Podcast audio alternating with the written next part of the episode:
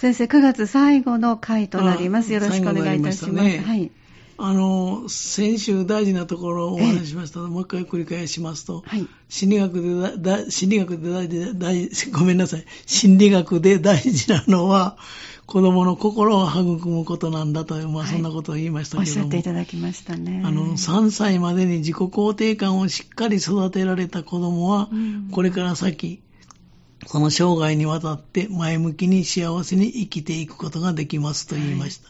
でその前向きに幸せに生きていくことができるというのは厳密に言いますと、まあ普通それでいいんですけど、厳密に言いますと、前向きに頑張って幸せに生きていこうという気持ちで生涯を送ることができると。まあそういう、これが自己肯定感うん。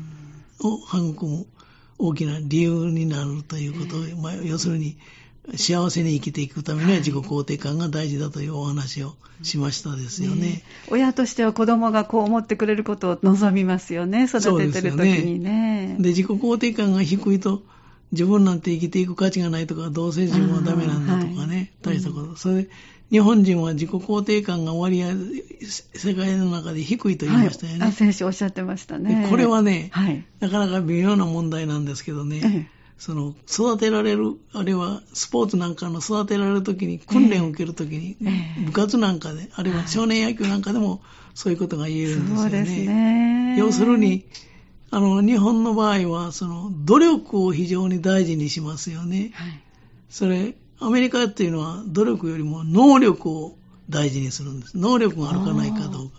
はい。で日本人の場合は、ええその努力すれば誰でもいけると思う能力をあまり重視しないというところに違いがあるんですよね。だから、そのコーチが人を叱って、ええもっと努力しなさいとあいうことになるあ、でしょ？そっ。かそっか。ね ええまあもちろんあの、悪いところを修正することに力を入れるというのは日本人のコーチの特徴もありますけどね、うんアメリカ人というのは悪いところよりも良いところを伸ばすというそうですね。ことの指導のに力を入れる。ところ日本のこのスポーツのコーチもだいぶ様子が変わってきて、はいそういう叱って子供を育てるよりも褒めて育てる方向に。行きつつあるということをよく聞きますよね。ええこの間はちょうど NHK のテレビで、益子さん、バレーボールの有名な方が。叱らない大会というのをされてらっしゃってで、コーチの方も指導してるつもりだけど、お顔は怖いし、はい。声もすごくこう怒ったような口調で、それをだから叱ってるんですよってことで、そういうコーチには、バツ印のついたマスクをはめてもらうあと、あそうするとココーチも、え、今のがいわゆる叱るんだと、初めて気づかれると。あだから、コーチがもう話ができないようにすると、子供たちが逆に結束して、うん。コーチから何も出てこないから、自分たちで何とかしようということでう、ん。その試合をうまくこう考えながら戦っていくという。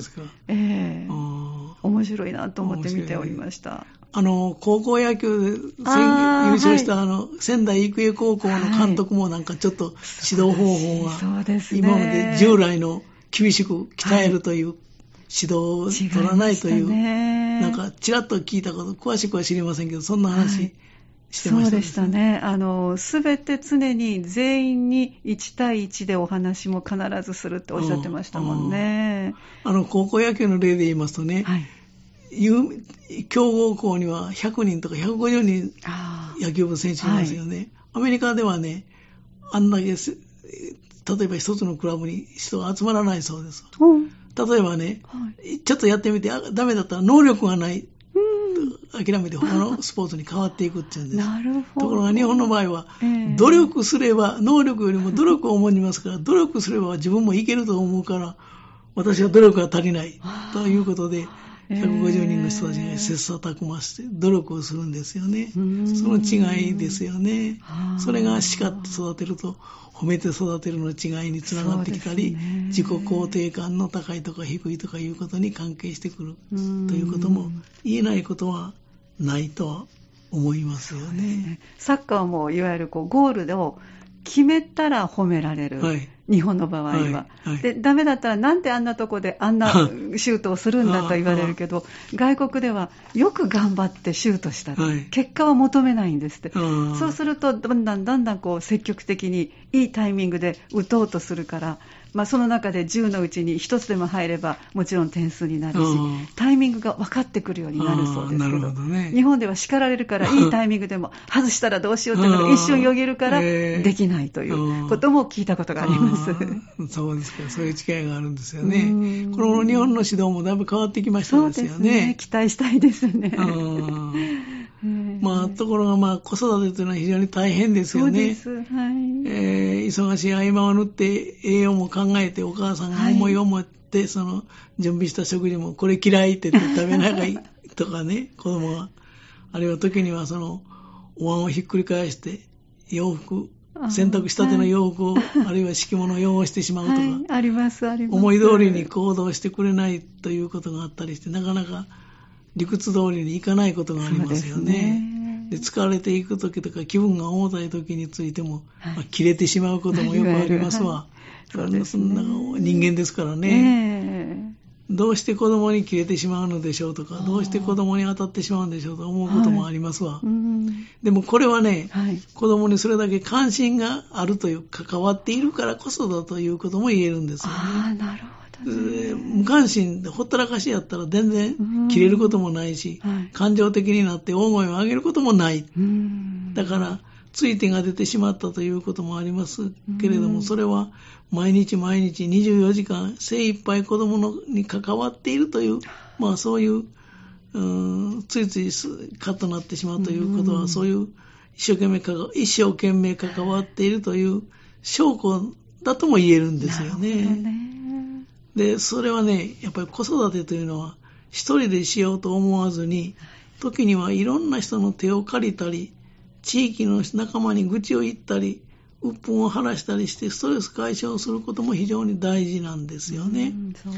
で、ちょっと話それるかもわかりませんけど、それないと思うんですけど、その各市町村に子育てに関する部署があ、はい。市役所の中にね、はい。あって、三田市もすくすく子育て課というのもあるんですよ。あそうそうそういうところに相談に行ったり、はい。今いろんな施設とかグループがあって、そこに頼っていくということも一つの方法ですわ。うんで、そういうところではその悩みとか相談を受け入れたり、子供の幸せを願って子育てを支援などしてくれる、いろんな対策をしてるんですよね。で、三田市の場合にもね、はい。ちょっと三田市の宣伝もしておかないかんですけど、こんなね、あの、立派な本が、冊子が出てるんですわ。これはね、三田市子ども未来部、子ども未来室、すくすく子育て課というところがはい。出している冊子なんです。ええ。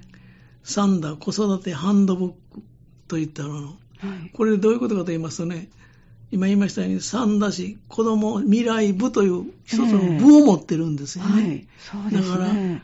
政策部とかなんとか部というのがはい。大きく、一番元の分類の大きな部があるということはうん、それだけ力を入れているということにね。なるんですけどね。はい。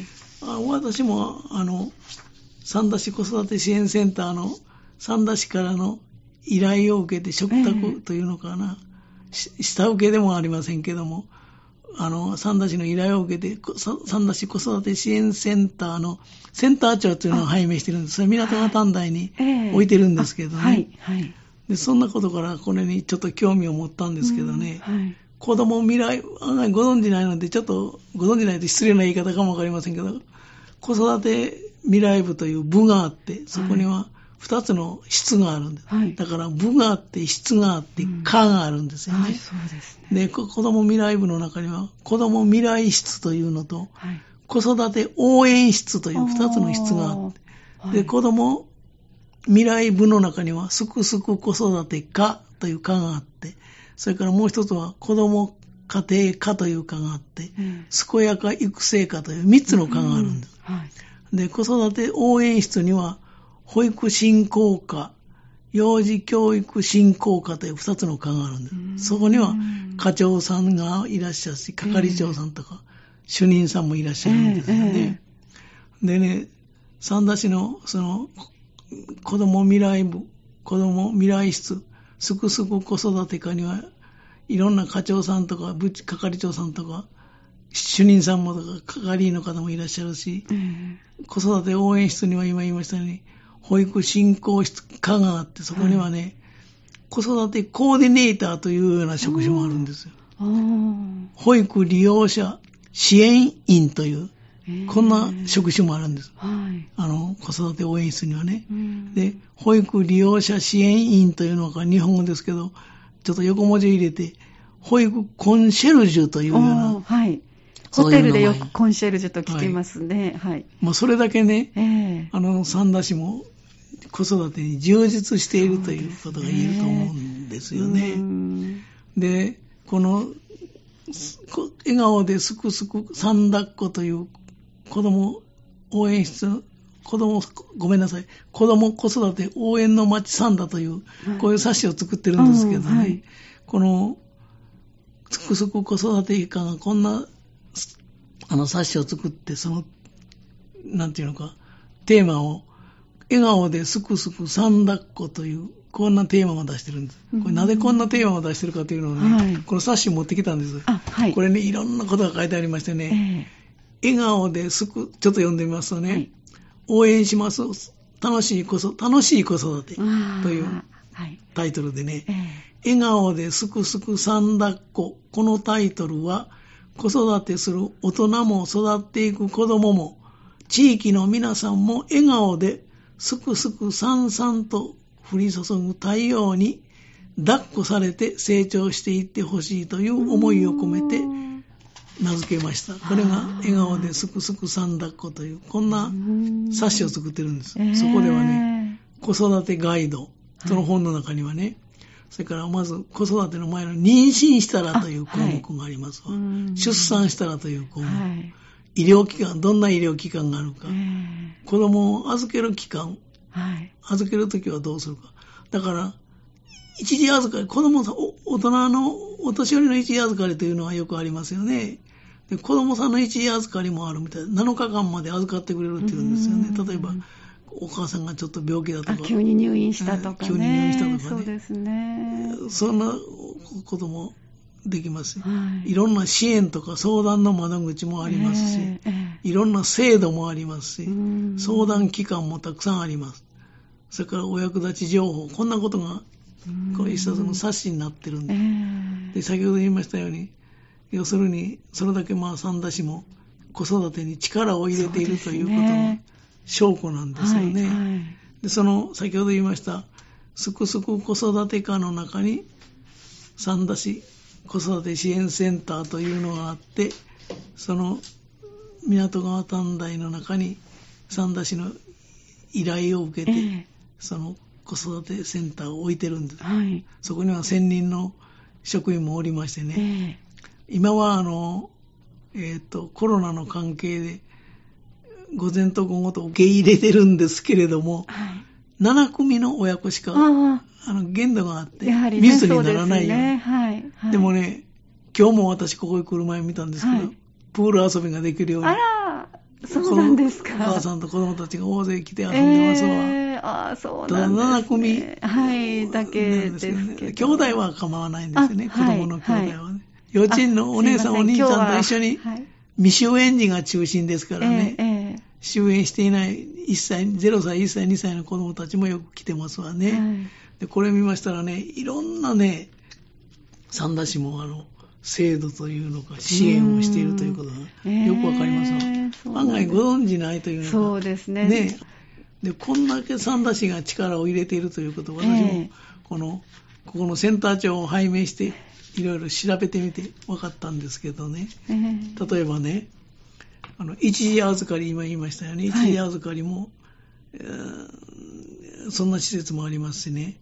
ファミリーサポートセンターというのもありますはい。ファミリーサポートセンターというのはね、子育ての応援をしてほしい人と、うん子育ての応援をしたい人、あ、はい。まあ、はい例えばもう自分が子育て終わって応援したいという人もいらっしゃるんです。はい。そういう人たちがお互いに登録をして、ええ地域の中でつながって、はい。会員になって、ええそしてお互いにその、応援をしてほしい人としてあげたい人とが協力して子育てをしよう。で、先ほど言いましたね、子育てというのは一人でするんではなしにそう、ですね。みんなでしようという、そういうことなんですよね。ええだからそういうことを感じながらですけど、先ほど、あの、一時預かりもあると言いましたけどね、はいは子育て家庭ショートステイというのもある。だから、これはね、一時的に困難、子育てが困難になった場合、例えば疾病とか、育児不安とか、はい、育児疲れとか、出産とか、冠婚葬祭、出張などで、子供を自分が見られない時には、はい、預かってくれるという、そんな施設もあるんですよね。だから案外その、子育てというのは一人で抱えて一生懸命になるんではなしに、みんなで育てようという、そういう動きがある。ということですよね。だからそんなことを考えますと、三田市のこんな施設なんかはもっとみんなが知って、いろんなこの利用というのか、はい、相談するというのか、助けてもらうというのか、支援を求めるということもしてもいいんではないかと思いますね。そうですね。まあ、そんなことで今月は終わらせていただきたいと思います。ちょっと三田市の中身もご紹介させていただきました。はい、ありがとうございました。あの、受け皿はしっかりと準備があるんだというお話をね、はい、ううねはい、詳しく教えていただきました。どうもありがとうございました。また来月もよろしくお願いいたします。よろしくお願いします。この時間は港川短期大学元学長社会心理学ご専門の大前守先生のお話をお届けしてまいりました。そして大前先生には毎月第4水曜日、豊かな第三の人生のすすめということでお話もいただいております。今月は9月28日です。えー、午後3時10分から生放送でお届けしていきますので、こちらもぜひお聞きください。